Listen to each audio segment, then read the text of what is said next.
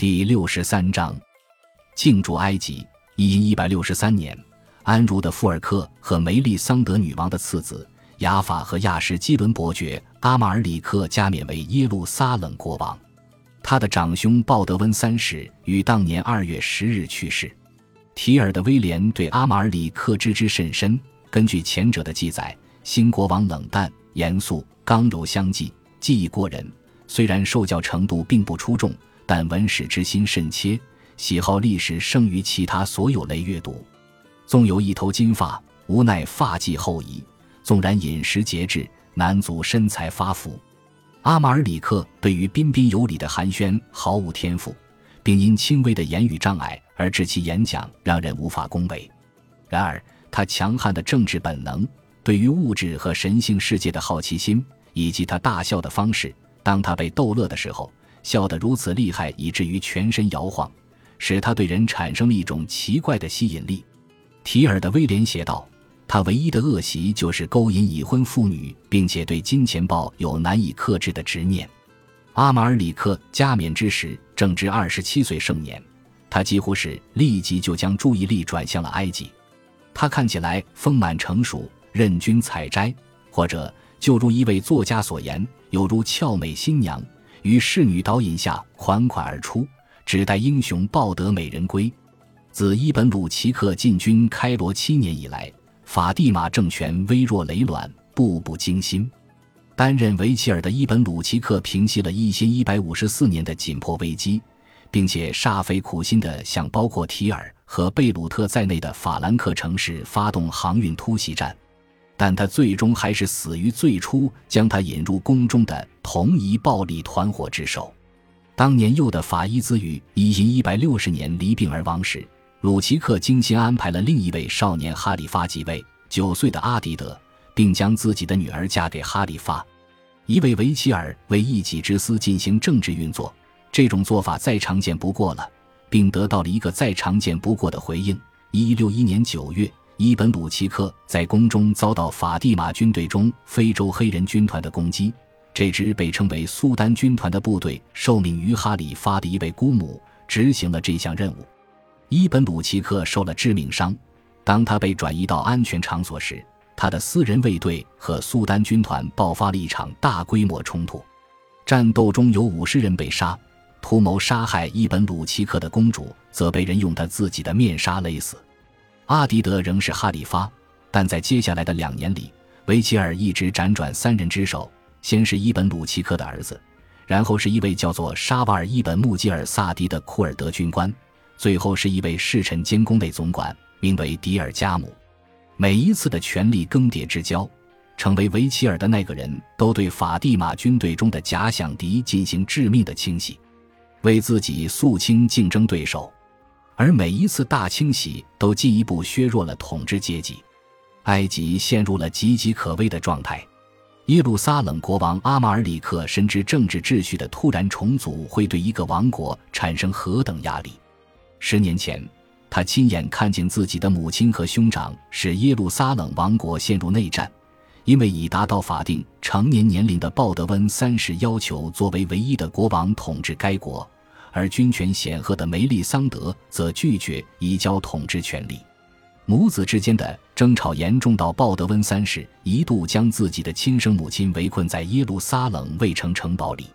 在经历了一段曲折的内乱和王国的短暂分裂之后，这个问题才得以解决。梅利桑德和他的儿子一样，现已作古，但是阿马尔里克已经吸取了他们争吵的教训。由此认识到，此刻正是对四分五裂、派系林立的埃及哈里发帝国发动进攻的大好时机。在阿马尔里克继位后的第一年，埃及维齐尔蒂尔加姆决定不再向耶路撒冷王国缴纳贡金，这本是亚什基伦陷落后双方达成的和平协议所规定的。于是，国王准备发动一场全面入侵。阿马尔里克并不是唯一觊觎埃及事务的统治者，在叙利亚。努尔丁在十二世纪五十年代重建他的父亲赞吉所纠合的塞尔柱埃米尔大联盟，并进一步将其发扬光大，其进展之神速令人瞠目结舌。到一一一百五十一年为止，他已经在埃德萨公国永远地扑灭了十字军抵抗运动的余烬，双目失明、孤立无援的末代伯爵若斯兰二世，在一千一百五十九年死于阿勒颇的一个监狱里。与此同时，在安条克，努尔丁于一千一百四十九年在伊纳布战役中擒杀安条克亲王普瓦捷的雷蒙，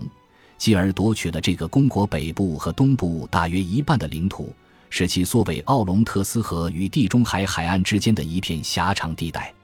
在塞尔柱帝国内部，努尔丁已经将阿勒颇他从赞吉继承而来的遗产与幼弟的摩苏尔埃米尔国合并。他在十二世纪五十年代就已声明自己作为摩苏尔宗主的权力主张，并最终于一千一百七十年直接将其兼并。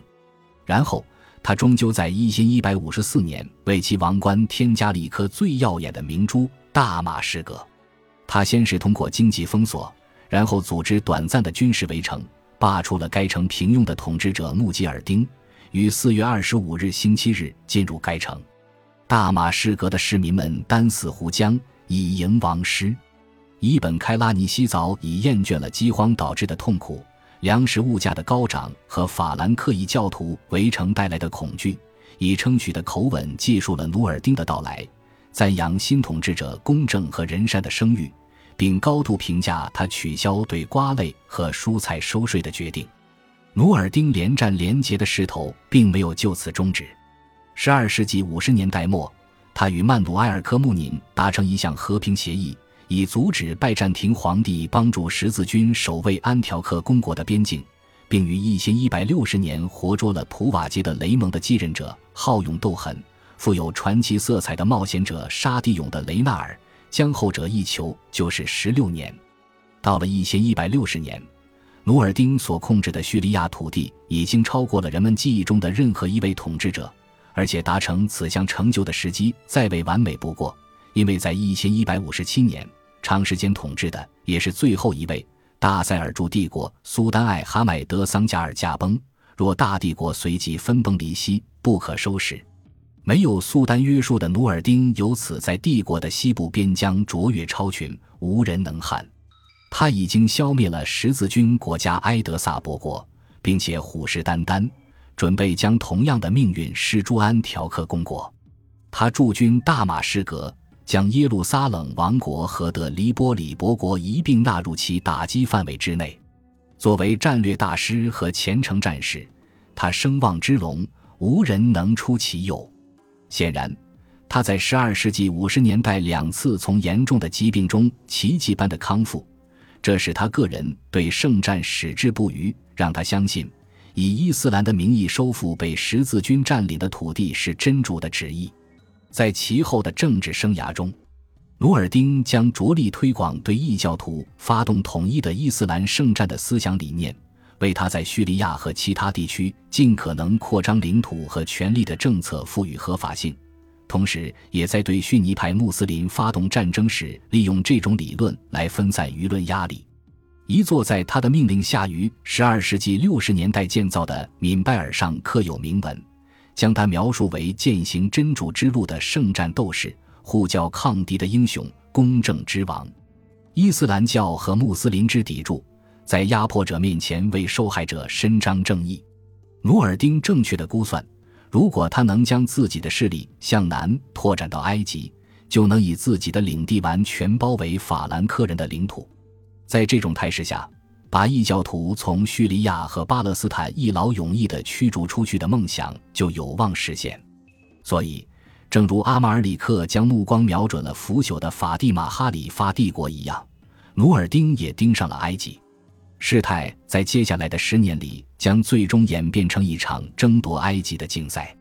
这是一场任何一方都输不起的比赛。感谢您的收听，喜欢别忘了订阅加关注。主页有更多精彩内容。